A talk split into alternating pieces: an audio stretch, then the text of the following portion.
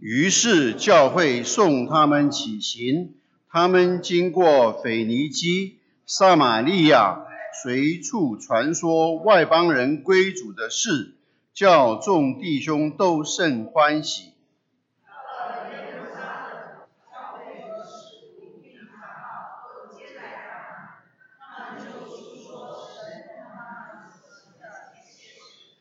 唯有几个信徒是法利赛教门的人，起来说，必须给外邦人行割礼，吩咐他们遵守摩西的律法。好，我们翻到十九节同章，十九节到二十九节，先请姐妹们念十九节，请。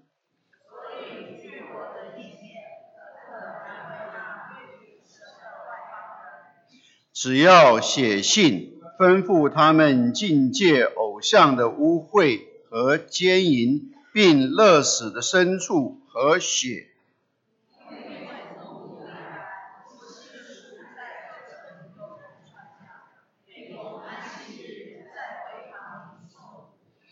那时，使徒和长老并全教会定义从他们中间拣选人。猜他们和保罗、巴拿巴同往安提阿去，所拣选的就是称呼巴萨巴的犹大和希拉，这两个人在弟兄中是做首领的。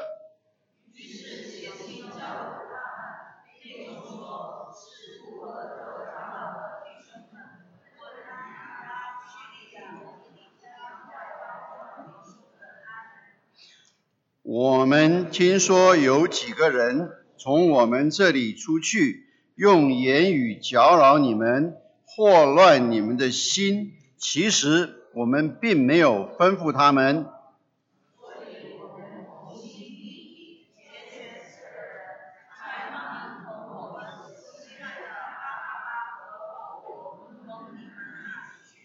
这二人是为我主耶稣基督的名。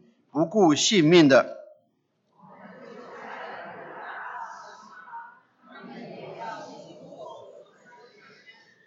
因为圣灵和我们定义不将别的重担放在你们身上，唯有几件事是不可少的。我们一起念二十九节，预备来，就是境界祭偶像的物和血，必勒死的牲畜和奸淫。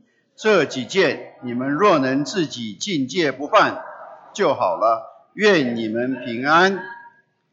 今天石香长老在我们当中正道，他正道的题目是同心的定义。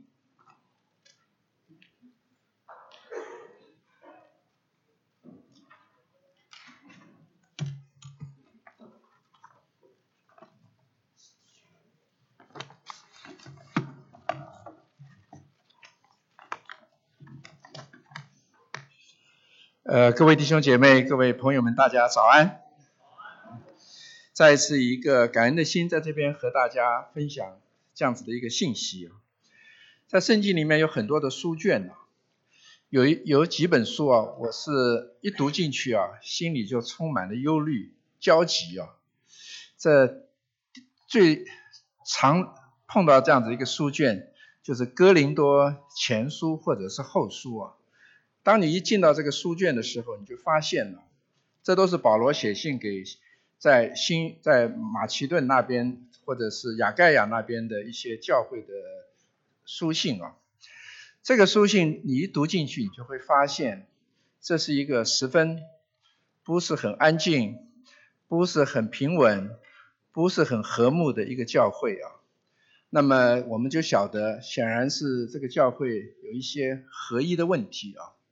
许多的时候，我们晓得，当教会当中产生这样子的问题的时候，如果没有好好的处理，这样子的话呢，就会带过来许多的，不要说是有些的时候带来真理的分歧，或者是走上这种这种呃异端的这种可能性。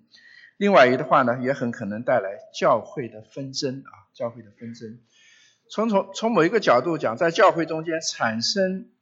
不同的声音啊，其实是正常的，因为神给我们每一个人有自由的意识啊，自由的意志。同时，在教会的当中，并不是说大家不出声就表示是合一或者是同心哦。那么，在这样一个情形之下的时候，我们就晓得，当教会有这种现象的时候，要维持教会的合一是重要中间的最重要的事情。其实，当然我们讲到教会啊，好像是一个很大的团体，想起来就觉得这种的事情是困难的。其实，我们从一个最简单的一个社会中间的一个组织啊，就是这个家庭。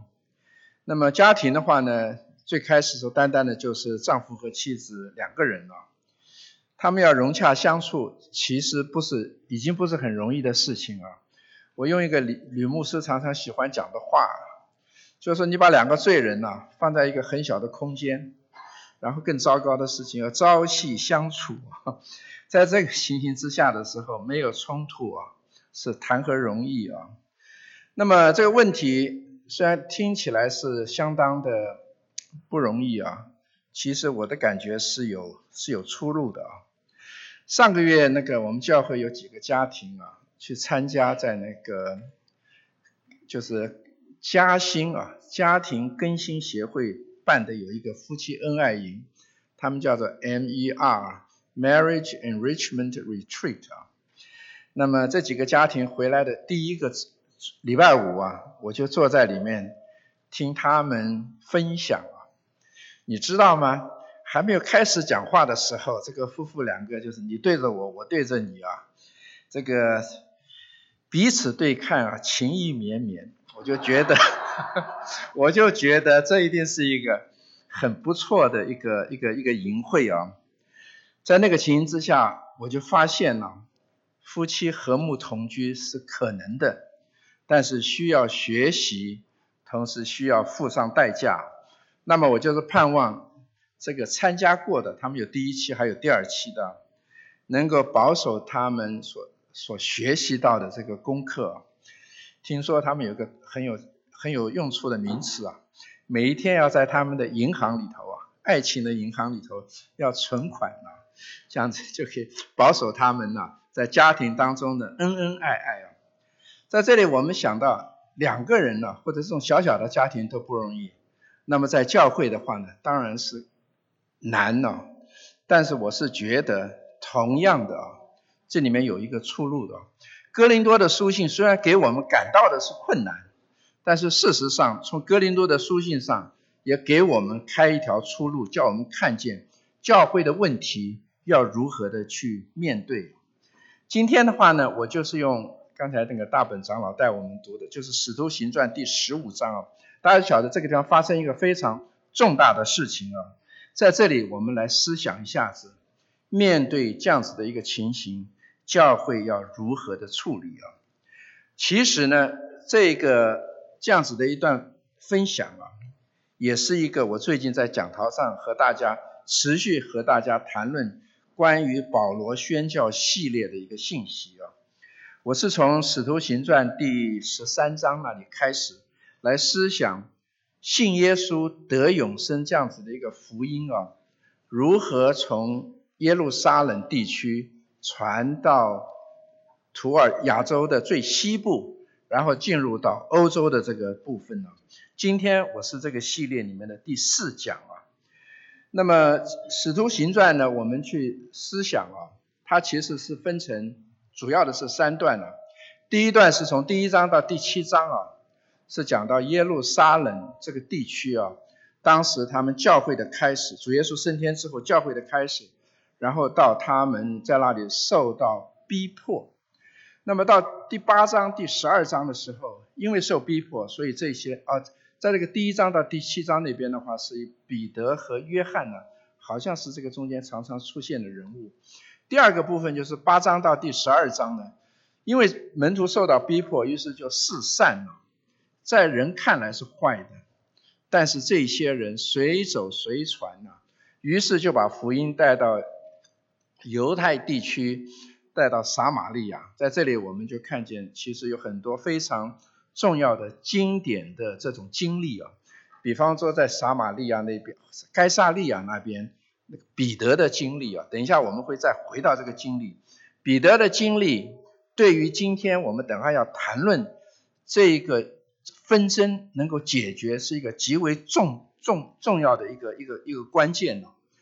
然后的话呢，就进入到那个那个第呃十呃第三段，就是十三章到二十八章。这个时候就是我这里讲的，在那个时候的话呢，于是就开始了把这个福音从叙利亚的有一个教会叫做安提阿教会，等一下我们也会提这个教会啊，然后就把它经过这个土耳其，然后就带入到这个欧洲的这个大陆，最后。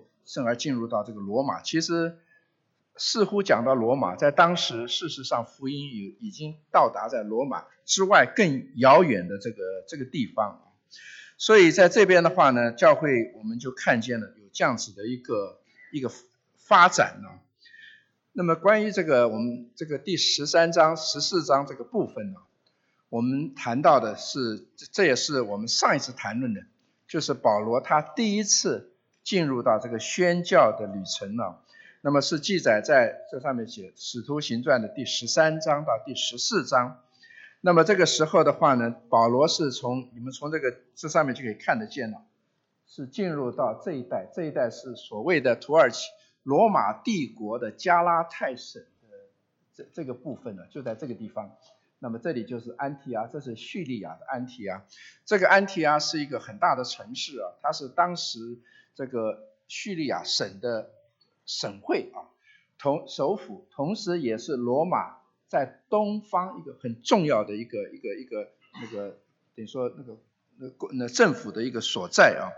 那么在这个地方的时候，保罗就从这里出发进到土耳其，时间大概是主前四十六到四十八年。这时候离主耶稣受难跟复活十多年了，不是很久啊。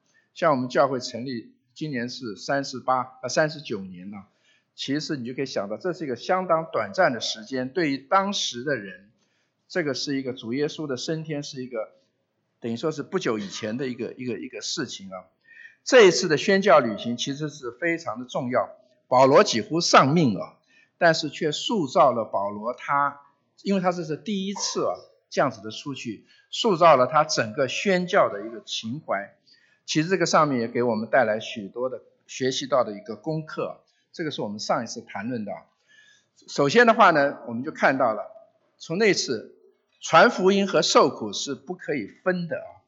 但是很奇怪的事情，圣经很明显的指出来，越是苦难多的地方，是福音最需要的地方；同时，越是苦难多的地方。更是福音最容易进入到人心的地方。这个我想这个道理我们很自己比较很很容易的会明白啊。第二个我们学习到的功课，福音的成效是出于神啊。保罗带了很多人信主之后，有个人跪在他面前了，保罗马上就躲开了，因为他知道这个工作是神的恩典啊。第三呢？非常重视信徒的跟进，几乎没有例外的。保罗每在一个地方设立了教会之后，他就在当地选立长老，继续的在带领他们这个教会前面的路路程。第四啊，宣教的教会是蒙福的教会。这里所讲的，在对这个例子而言的话，就是安提阿的教会啊。等一下我们，所以有的时候我就在想，一个安提阿的教会。和一个哥林多的一个教会是一个何等大的对比啊！所以宣教之行回去了，呃，结束了之后呢，他们就回到安提阿。你如果翻到这个《使徒行传》第十四章，其实你们就把圣经放在十四、十五章这里啊，在二十七节那里啊，他们就回去了之后呢，就聚集了会众，聚集了安提阿教会的会众。这是当年几年、两三年以前差派他们出去的。就诉说神见他们所行的一切事，并神怎样为外邦人开了信道之门啊！我相信这个对当时的这个信徒是一个最大的一个安慰和鼓舞。我想我们一样啊，每年当我们听到有一些我们到台湾去参加 Advent 或者是工作营的这些弟兄姐妹回来这种报告，他们的兴奋。也带给我们的鼓舞是同样的。但是很有意思的事情是啊，在兴奋快乐的情绪之下，突然来了几个不速之客啊，这就是《使徒行传》十五章的第一节啊，给他们一个极大的控告。这些人说什么啊？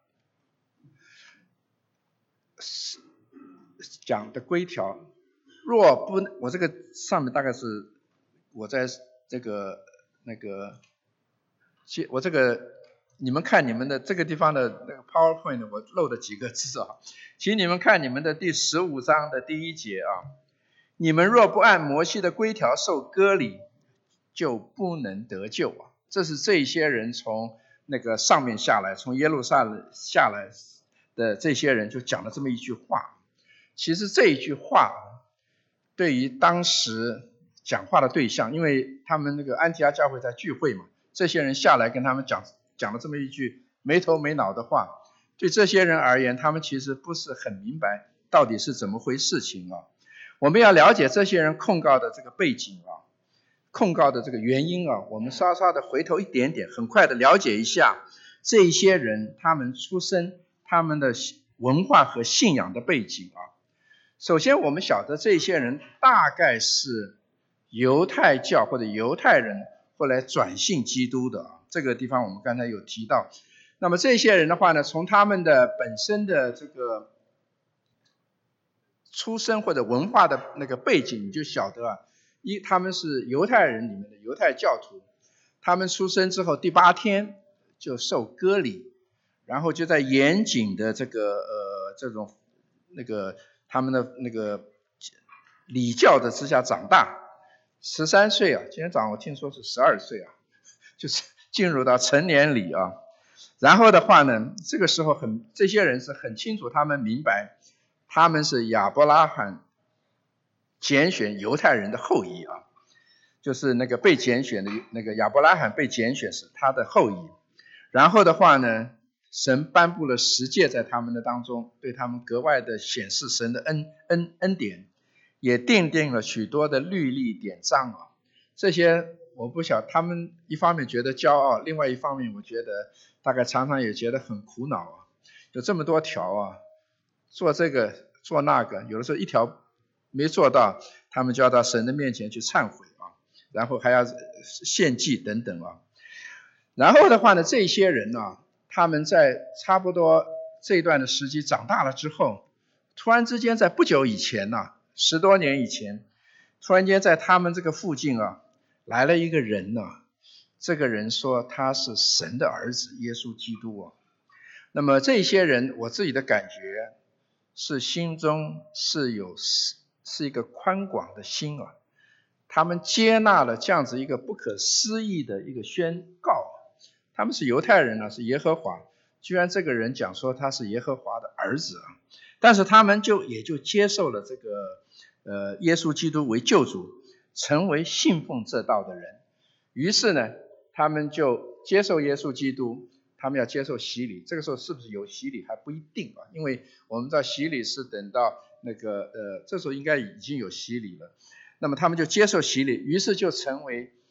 犹太教徒转成的基督徒这样子的一个人啊，所以对他们这种文化和传统的背景啊，他们是经过了割礼，经过了犹太教的教育，然后接受到基督教，然后成为基督徒啊。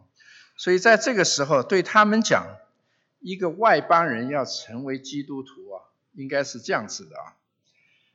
这个是下面的。犹太人认为，一个外邦人如何成为基督徒的话呢？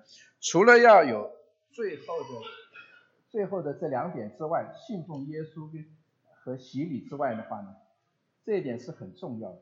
因为对他们而言，这个是他们这一生的这个信信信仰的心路历程当中一个非常重要的一点。这一点一方面是他们是。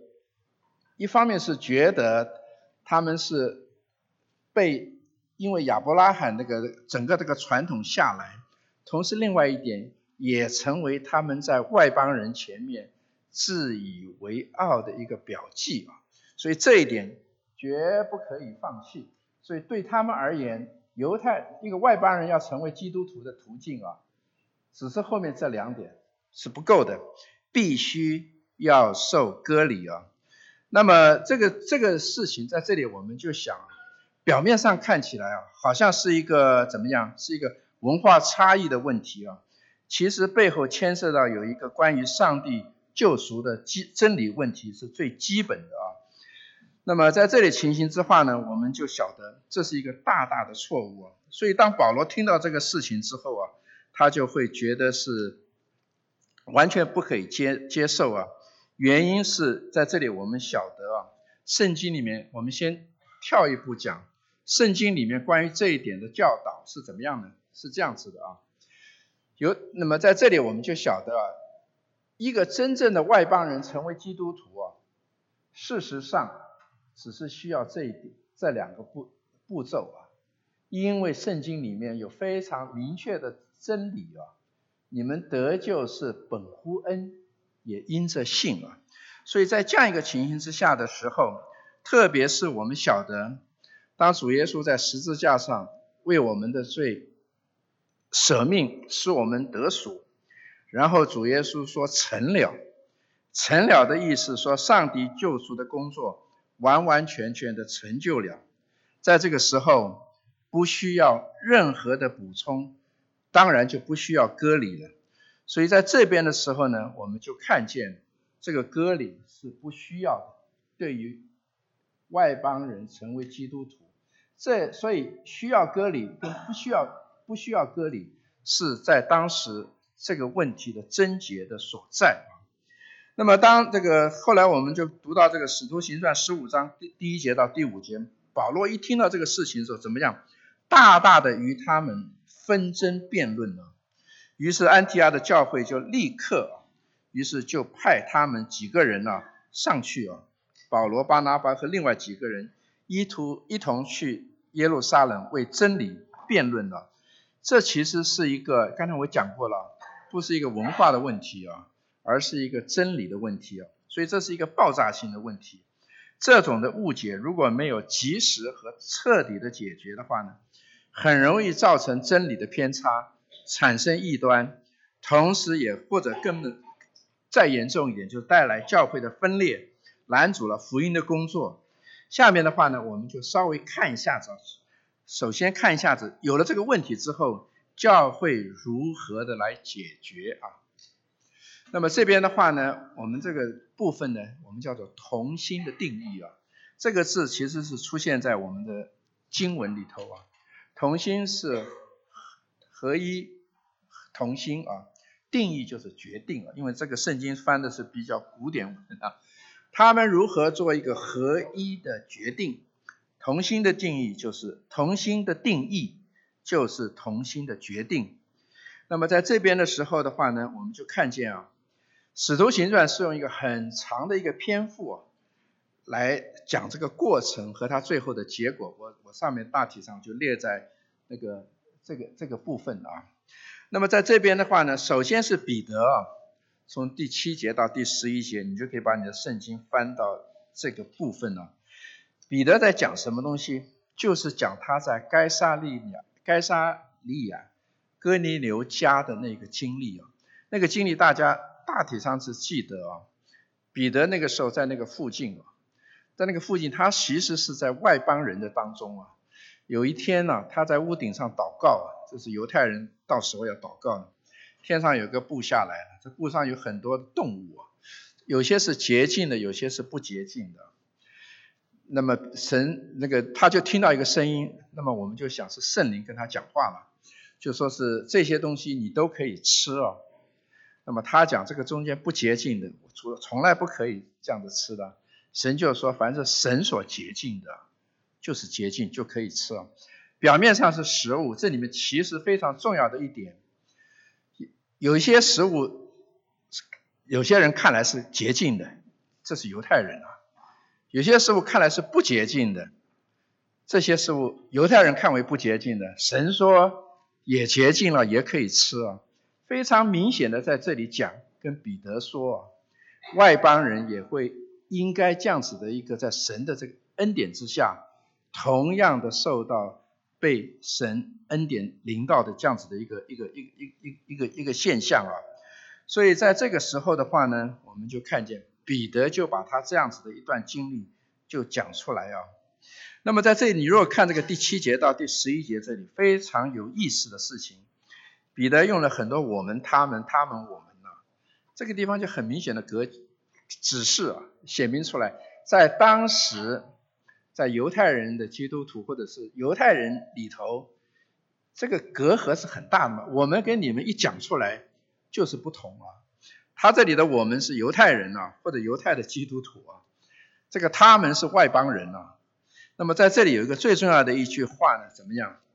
我们要看就是说，在第十一节啊，我们得救乃是因主耶稣的恩，这是我们呢。下面怎么讲？在第十一节，我们一起来读，和他们一样，和这个东西就是一个彼得在这里最高的一个 confession，他接纳这样子的一个事情啊，这是一个圣灵工作的一个结果。这个是从第七节到第十一节讲完了之后的话呢，于是就到第十二节了。这个时候保罗和巴拉巴就开始就要讲他们，他讲的话，因为这个时候保罗才经历过一次的布道旅行，从加拉太那边到那个路那个整个的那个那几个教会那个地方，他所经历的在那边的那个情形。那么在这个时候，他在那里讲的时候啊，我们就看到了第十二节啊。众人都默默无声了。许多的时候，当我们要帮助解决一个纷争的时候啊，默默无声是一个很好的现象。那么这些人在这个地方默默无声，在这时我是在想啊，大家那个时候一定心里面默默无声，只是不讲话。我在思想，这个时候他们在用他们的头脑在思想，被这一些的话、这一些的见证所吸引，暗暗的思想说，这些事情很奇怪嘛，因为记得这个地方是在耶路撒冷的公会啊，这个事这些事情很奇怪呀，而且都发生了，都这么巧，都好像是指向我们和他们是一样，或者他们和我们是一样。假定我是从犹太人那个那个角度去思想的话。他们和我们是一样的，在这个时候就是显明他们在心中在 debate，在在思想这个事情是不是我可以接受，或者是我如何的在看这个事情啊？那么这个时候，这上面所以保罗和巴拉巴他们讲话讲的就是很很简单，没有细数内容，但主要的是说神借着他们，这是第十十二节。在外邦人中所行的神迹啊，所以这边我们就看见，在这个时候的话呢，我们就发现有一个很有意思的事情啊。这个时候呢，下面一个就是从第十三节开始，雅各他的陈述啊，这个是主耶稣基督肉身的弟弟啊，很很有意思的事情。我们都晓得，在这个时候啊，他是当时很多人说他是当时工会的主席。工会的主席，我在猜想，他在那个地方是备受尊敬的，也是这次会议的主持人啊。我是在想说，这个这个彼得在旁边，这个约翰大概也在旁边啊。确实，雅各在这个时候用这样子的一个方式站出来要说话。据说啊，传说啊，这个雅各是一个非常会祷告的人，到一个情程度之下，他的双膝哦。磨的就是皮都是厚的不得了，就是这么一个人啊。那么这个时候他就站出来了，站出来了之后啊，他就用一个先知阿摩斯的话语啊，就是这一段。你们你们就看那个《使徒行传》这个第十五章这个第十六节这边那个所讲十六十五节到第十八节这边啊，这一段的经文呢，其实雅各有稍稍的。把它把它那个修改了一点呢。从某一个角度讲，他用灵异解经的角度来思想当初阿摩斯的经文啊。我们就用就用这个雅各他这边所提的啊，他这边怎么说呢？此后，他这个是假定他是引用阿摩斯的话。此后我要回来，这个我是指基督了。我要回来重新修造大卫倒塌的帐幕，把那破坏的重新修造建立起来，叫剩余的人啊修造起来。首先，我们等下会思想什么叫做大卫倒塌的帐篷，也就是破坏的啊。什什么叫做修建起来？然后的话呢，什么样子的人有资格进去啊？这个是雅各在这里的描述啊。这剩余的人就是劫后余生的，在这个在那个整个患难当中留下性命的人，这些人是谁啊？就是凡称为我名下的外邦人。这个是雅各的 interpretation。关于阿摩斯的话，阿摩斯里面没有外邦人的这个字眼啊。我们从这个地方啊，我们就想，说不定雅各在这个时候心中，对于神要跟彼得一样啊，他们跟我们是一样的，都是因为这个信成为神的儿女啊。什么叫做大卫倒塌的帐篷？这个地方我们可以从在圣经中间这种文学的说法，常常可以把它从两个。不同的角度来思想，一个是字面的解读角度，另外一个是广义的角度。字面的角度很容易啊，以色列这个国度在阿摩斯的时代是一个衰败，是一个危险的一个时期，所以在这个时候的话呢，是这个等于说是倒塌的啊。但是从另外一个角度讲，那么这另外呃这样子的一个情形之下的时候，耶稣基督回来，使以色列这个国家能够。复兴起来，这是一个解释啊。那么这个句话同样有另外一个解释。如果我们要配着雅各在这个地方说讲的这个以后，这个外邦人要进入到这里的话呢，你就必须要把这个大卫倒塌的帐篷思想成在当时基督作王的这个国度，在那个时刻是一个很微弱、很幼小，说不定在当时还没有人觉察到的。因为在那个时候，真正耶稣基督的传道还没有开始嘛，在这样子的时候，你就晓得主耶稣基督回来呀，这个回来应该把它解释成第一次来啊，因为主耶稣第一次来了之后，外邦人就已经开始得救了。那么在这个地方的话，你就可以看见阿摩呃那个雅各用这样子的一个话语，就说基督来的时候。外邦人就要因着以色列的胜利和恢复，或者因为神的道的胜利和恢复，蒙受祝福。那个时候，信徒中间就会有犹太人，也会有外邦人。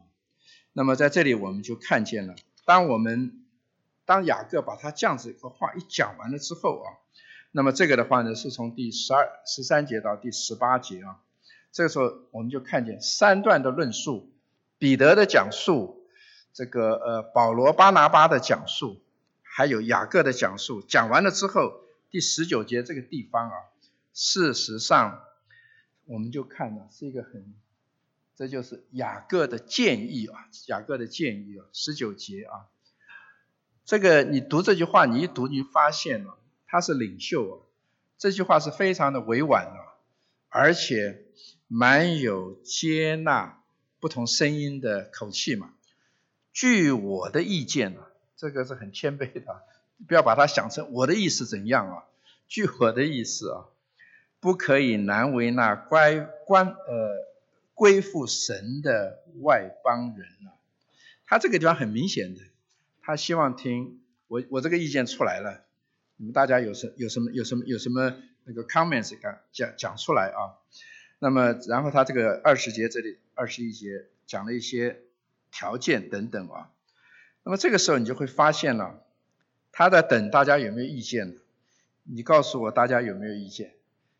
大家没有异议啊，但是有意见了。这个意见就是在二十二节这个地方啊。那么在这个地方的话呢，你就看到怎么说的啊？那时啊，这个那时啊，我是有的时候我是在想说，就在这里啊。就是《使徒行传》二十二、十二、二十二、十五章二十二节啊，那时啊，这个那时你可以翻把它翻成瞬时或者立刻啊，你可以这样子去想嘛。他一讲完了，那个就有人站起来了哈，就讲这个话。这些人说什么东西啊？那么这些是哪些人呢？使徒长老，并全教会。我这可以有一个假想啊，全体嘛，对不对？好像没有没有没有除了这个之外，好像没有没有例外的啊。于是这些人怎么样？他们就定义啊，就定义啊，要顺从顺从雅各的建议啊，顺从雅各的建议，就是说我们不可难为。那归附神的外邦人，这句话的意思呢？这就是决定啊。这句话听起来蛮蛮绕口的啊。什么意思？不可难为那归附神的外邦人。我把它讲的最简单一点，说白了，外邦人只要接受耶稣基督为救主，就可以得救，不需要什么割礼啊。他讲这句话，这这个这个宣告，这个决定。是一个非常非常重大，在整个教会的历史的当中，感谢主啊！但是很有意思的事情啊，你如果我每次读到这里，我就是觉得这么重要的一个重大又分歧的一个意见呢，一个问题啊，为什么好像就是行云流水一般的就过去了？那么我是觉得奇怪，我不晓得你们读到这里有没有在想，这个事情事实上可以吵翻天的。但是在这个地方啊，没有，我可以这样讲，没有一个人在这里有不同的意见了，可以这样子去想。那么在这个时候呢，我就是在想，如果我们在这里要思想这一整段这个会议的发展的过程呢，我是觉得这个陆家医生呢，就是这个作者啊，他在这个整个的技术的当这个记记载的一个当中啊。他摆进去他自己对这个会议的一个观察，那么这个观察，其实你如果去读那个摩根啊，在解释什么事情定案的，跟那个陆家在这里这个这个这个 clue 啊，是有相当同样的一个关一个一个一个关系啊。今天为什么我这个题目叫同心的定义？也就是说，在这个地方我们是希望啊。借着这样子一个简单的名词来回想，在这个这一段困难的这个会议的当中，他们众人如何能够达到一个共识的道路啊？那么在这里的话呢，我们就讲啊，这个同心的定义啊，看起来是我们都晓得是我们盼望的。我们在开会的时候有有不同的意见，我们希望达到同心的定义。我们最容易做的事情，你讲你的，他讲他的。或者投票，少数服从多数等等，可是，在教会里面，最要避免的就是这个样子，或者是从我们的一下子的这个历史的这种 impulse 决定说我们要如此的去做啊。我们如果说看这一件事情，在这一段的经文里面啊，其实是有三处不同的描述这个定义啊，这个决定。它前面有一些讲话性的这个决定，这个定义在前面有一些有一些附加的有一些词句啊，会给带会给我们带来一个感感受啊。在二十二节这个地方，使徒和长老并全教会定义，全部人都同意啊，要决定这个定义，就是说是我看英文翻译其实是因为觉得这个事情很好，我们去做，其实就是同意了，就是这个决定。就是同意，这个是在这个第这个二二十二节是是这样子啊。你如果到那个二十五节啊，他又再讲一遍啊。这个时候，那个二十二节是描述当时会议的反应，二十五节是雅各还在那里讲说我们要如何的去做等等啊。那那个地方他就讲，所以我们同心定义，这个同心定义就是我们今天讲到的这个题目啊。这个时候看起来。还是人的决定在这个当中啊，但是你到二十八节，二十八节他同样的讲，这个时候他要跟那些人再吩咐一下，你去到了这个安安提阿教会，跟他们讲，我们为什么会达到这样的一个决定啊？这个时候他就讲出来，因为啊，这个时候我们的定义啊，前面就加了圣灵，因为圣灵和我们定义啊。圣灵和我们定义啊，所以在这个地方，我们就看见有一个事情啊，表面上看起来是人的决定啊，但是是圣灵在这个后面的一个工作。圣灵之所以会有这个工作，因为在聚会的时候，我是觉得圣灵在掌握这个会场。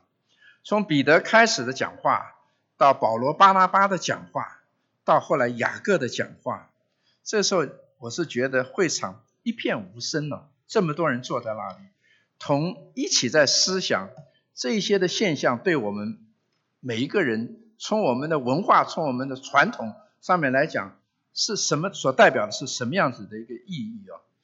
在这个，所以当雅各在这个整个的过程，他最后一个讲话。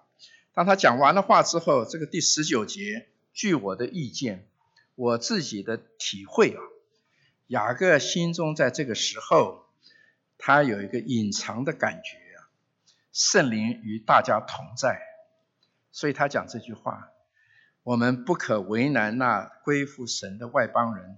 你们大家有什么意见吗？他没讲这句话，我替他讲了。这个时候，那时就是即刻二十二节。就发生这样一个事情，所以在这边我们晓得，人际的困难、人际的和解重要，但是圣灵的参与格外的重要。一次祷告不行，再来一次祷告，直到圣灵在我们的当中把这样子的一些差异能够平息啊，依靠三位一体、第三位的圣灵，才真正的能够同心合意解决教会的纷争啊。所以在这个地方，我们有这样子的一个一个一个思想，同心的定义。除了我们之外，最重要的要圣灵和我们，是在这个地方的提醒啊。那么当当那个雅各讲完了不可为难之后的话呢，他又讲了四个境界啊，就是诫命啊，就是在第二十节这里啊。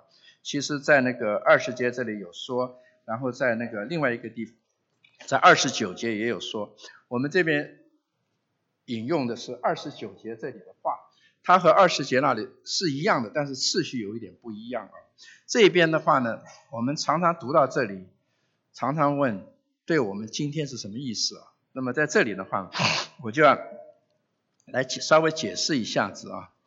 那么首先我们要晓得，当雅各说你们做基督徒的对外邦人，你们要遵守这些。首先我跟大家讲啊。从我们今天对于基督徒的新生活而言，这一些是连百分之一都的规矩都没有了。重要的规条在哪里？你要去读圣经旧呃新约的书信，你要去读以佛所书，你要去读那个加拉太书，你要去读哥林多前后书，你要去读雅各书，你还要去读四福音主耶稣基督的教训。所以这四条从从第一个角度你去想。就不代表一个基督徒所应该要遵守的全部的诫命。我想这点大家一定同意，对不对？如果是这样子的时候，那个雅各讲出来这些话干什么？我们就必须要一条一条的去思想。首先，他讲在这个二十九节这里，我们要禁戒偶像的物。这个东西其实它所牵涉到的就是不要吃祭过偶像的食物。这个是犹太人的或者是犹太人的大忌啊。很明显的，这个是一个模棱两可的，因为保罗在哥林多前书第八章啊，清清楚楚的有说啊，吃不吃这个东西啊，基督徒可以选择啊。如果你旁边做一个信心软弱的人，做一个犹太拉比，他信主耶稣了，你就不要吃啊，因为他看到你吃，他就说不定就走掉了。在这个时候你就不要吃啊。所以在这个地方的话呢。保罗，所以在这件事情上头，第一个，他没有明文的禁止，没有完全的禁止啊。那么雅各之所以这样讲，很明显的，这是一个因为文化和爱心所产生的命令。我想大家会同意啊，不是出于信仰的考量，在今天也不是问题，但是它是我们它的原则，我们今天仍然要同意的。这时候你跟一个以前是穆斯林长大的一个教在一起的，你在他面前吃猪肉啊，我想对他讲是很大的难处啊。因为爱的缘故，你就不要吃啊。这个跟境界偶像同样的一个观念，所以在这边我们就注意到了啊。第二个境界血啊，这个血当时犹太人是不吃的，因为血含有生命啊。在今天呢，广义的去讲啊，许多的参考书都这样子说，境界血事实上有个更广义的一个含义，我们人与人之间要减少暴力，要不要杀人，也不要有凶残相待啊，这会见血的。啊在这个情形之下。也和第一个有点像啊，不一不一定只是食物方面的限制，也不应该是信仰上头的条例啊。所以我自己的感觉啊，基督徒吃血啊，没有违反圣经的教训这是我个人的想法。但是你要注意到，你周遭的人，因为有人对这个是很基督徒啊，外邦的基督徒对这个是很很很在意的啊。这是第二个，第三个。境界境界乐死的牲畜啊，因为牲畜里面会流血嘛，也不可以吃。那么这个地方的话呢，和第二有点像，刚才那个第二个，在这里的话呢，你可以把它想，今天这个对我们的提醒，我们要对动物要保护，也要爱惜它们是生命等等啊，不一定是指饮食方面的限制啊，这是那个这是那个第第三个，最后一个境界奸淫啊。这我想是没有问题了，这十诫里面的一戒嘛，当然今天要遵守啊。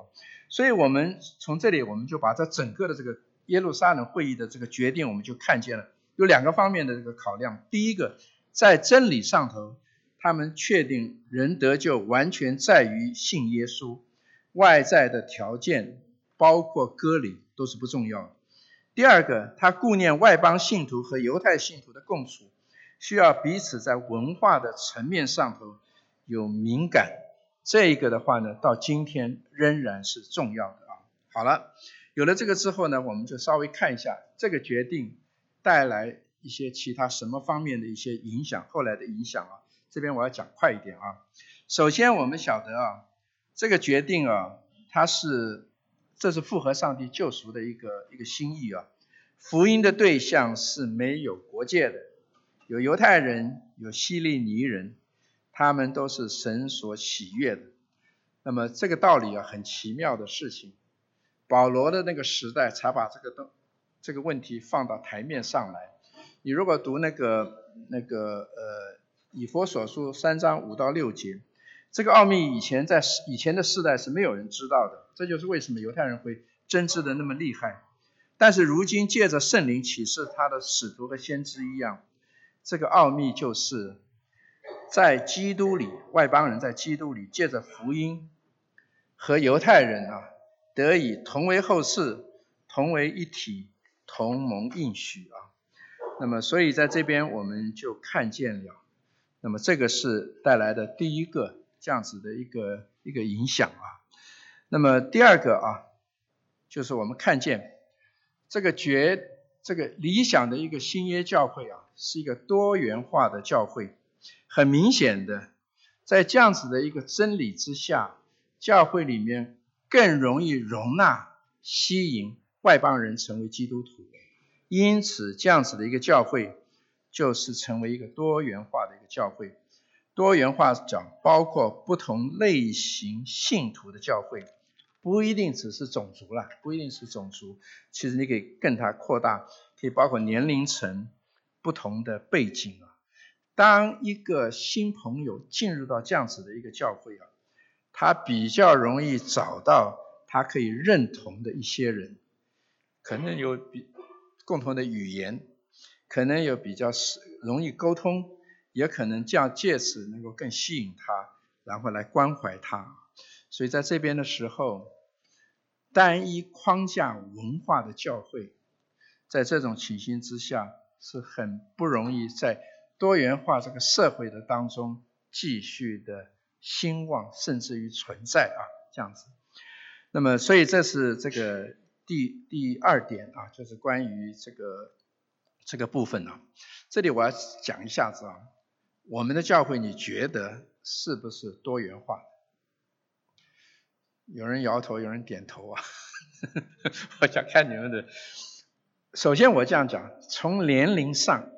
我们是不是？如果我们去画年龄的这个分布图啊，我是觉得两两边都有啊。从职业上，我们这里有做在公司里面位置很高，也有做普通职业的啊，我是觉得也都有啊。然后从我们的那个学历上，也有比较高的，也有比较低的啊。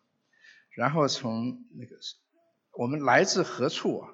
我们不是都来自或者是香港、马来西亚、新加坡、台湾、中国。而是各个地方都有。再讲说中国也有来自湖南的，也有来自福州的。如果都是只有来自福州的，他就喜欢去闽恩教会。所以在这边，在这个地方啊，表面上看起来我们是有一相当接近多元化。在这里，我给大家再提一个名词啊，叫做同温层。什么叫做同温层啊？同温层就是跟你的背景相当接近的人。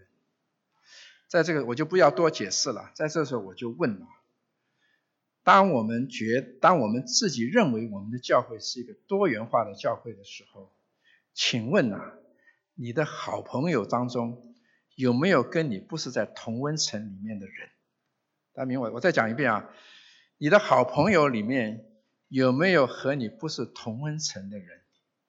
比方说，我是六十岁来自台湾的。你有没有一个三十岁从中国来的朋友，或者是有一个四十岁从新加坡来的，有没有啊？你自己去想啊。或者我喜欢讲上海话，我有没有一个从东北来的、从沈阳来的好朋友？这都是大家要想啊。这个东西非常牵涉到我们常常讲在饭桌上吃饭嘛，不要每个礼拜都是跟你很熟的人一起吃饭，是有直接的关系。好。这边我就讲到这里啊，所以这第二个就是新约教会是一个多元化的教会。第三个影响，理想多元化的教会啊，是一个宣教的教会，这个我深信是有直接的关系啊。这什么意思呢？在这里啊，我们晓得啊，我就用安安提阿教会来做做个例子好了。安提阿教会，我想是有。各各方的嘛，你如果去看他那个第十三章那里讲他的带领的领导，有来自非洲的，有来来自那个塞浦路斯的，还有这个犹太人，还有这个在皇宫里长大的，还有我相信也是有很低微，这都是他们的领袖啊。那么他们的成分自然也是很也是很多元的啊。我在猜想，里面一定有不少来自加拉太省的那个基督徒啊，有几个在他们的当中啊。所以，当他们在一起祷告的时候，圣灵跟他们说：“你们要出去，那个、那个，去到我需要你们去宣教的地方。”在这个祷告的当中，于是他们马上就推出来保罗跟巴拿巴。那么，在这个时候啊，我在想，圣灵跟他们在祷告，然后叫他们出去的时候，你说他们的脑海里面想说我要往哪里去啊？没有跟他们讲去哪里哦，他们就。我不晓得是第二天还是马上啊，整装就往土耳其走。我在想，一定是在他们的教会当中有一些土耳其、的加拉太省来的基督徒。当这些人的脸目浮现在他们的心目当中的时候，当这些人跟他们讲我们在那里是多么需要福音的时候，于是在这个时候，他们就成为一个宣教的教会。我们如果是在一个单一框架之下的，我刚才已经有讲过了。在这样一个情形之下的时候，我们的眼光就不会那样子的遥远，我们就不会思想到在我们这样子的一个同温层之外，还有许多其他的世界上头的其他的一些一些族群等等啊。所以在这个地方，再一次我呼吁我们弟兄姐妹，如果你思想我们的教会是一个多元化的教会，就请你思想我们在传福音上头。我们是不是有顾念到多元化这种福音的这个需要？那么在这里最后我就跟大家就把今天我们整个的我们就来总结一下啊。我们从一个两千多年以前发生在耶路撒冷的一个事件呢，我们学习到几个共重要的这个功课。第一个呢，这我们都这个是很重要的这个绝对真理的基础。我们的得救是本乎恩，也是因着信。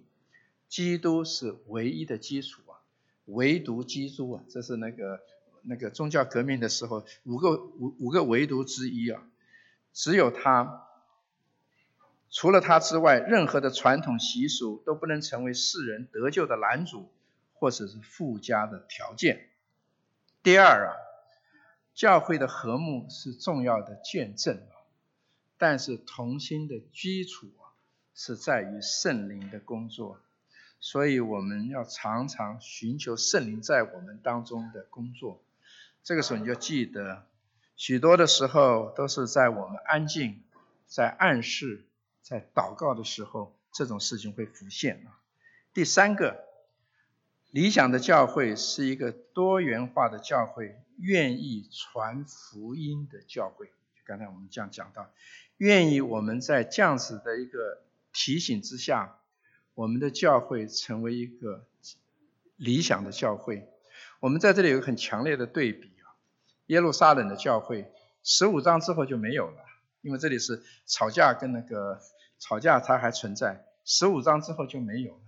之后的话，全部的工作就转移到安提阿的教会。今天安提阿教会也没有了，因为神继续把这样子的一个棒子传给下面一棒。愿意我们教会在神这样子的一个过程的当中，成为神恩典的一个传递的一个教会。求主帮助我们，我们一同祷告。亲爱的天父，我们感谢你，你把这样子的一个困难的问题摆在耶路撒冷他们教会的当中，看来是一个难题，但是主是我们非常清楚的看见，许多的时候我们在寻求人的意思。但是你告诉我们，不是依靠势力，不是依靠才能，只有耶和华的灵才能够成事。愿意圣灵在我们的当中，常常引导我们的心思意念，使我们能够常常在主你自己的恩典当中寻求你的带领。愿意我们的教会，在主的眼光中，成为不但是一个多元化的教会，而是能够成为一个理想的多元化的教会，能够成为主你自己。真理的一个见证，一个灯台，照亮四周黑暗的世界。谢谢你，我们这样的感谢祷告，奉主耶稣基督的名，阿门。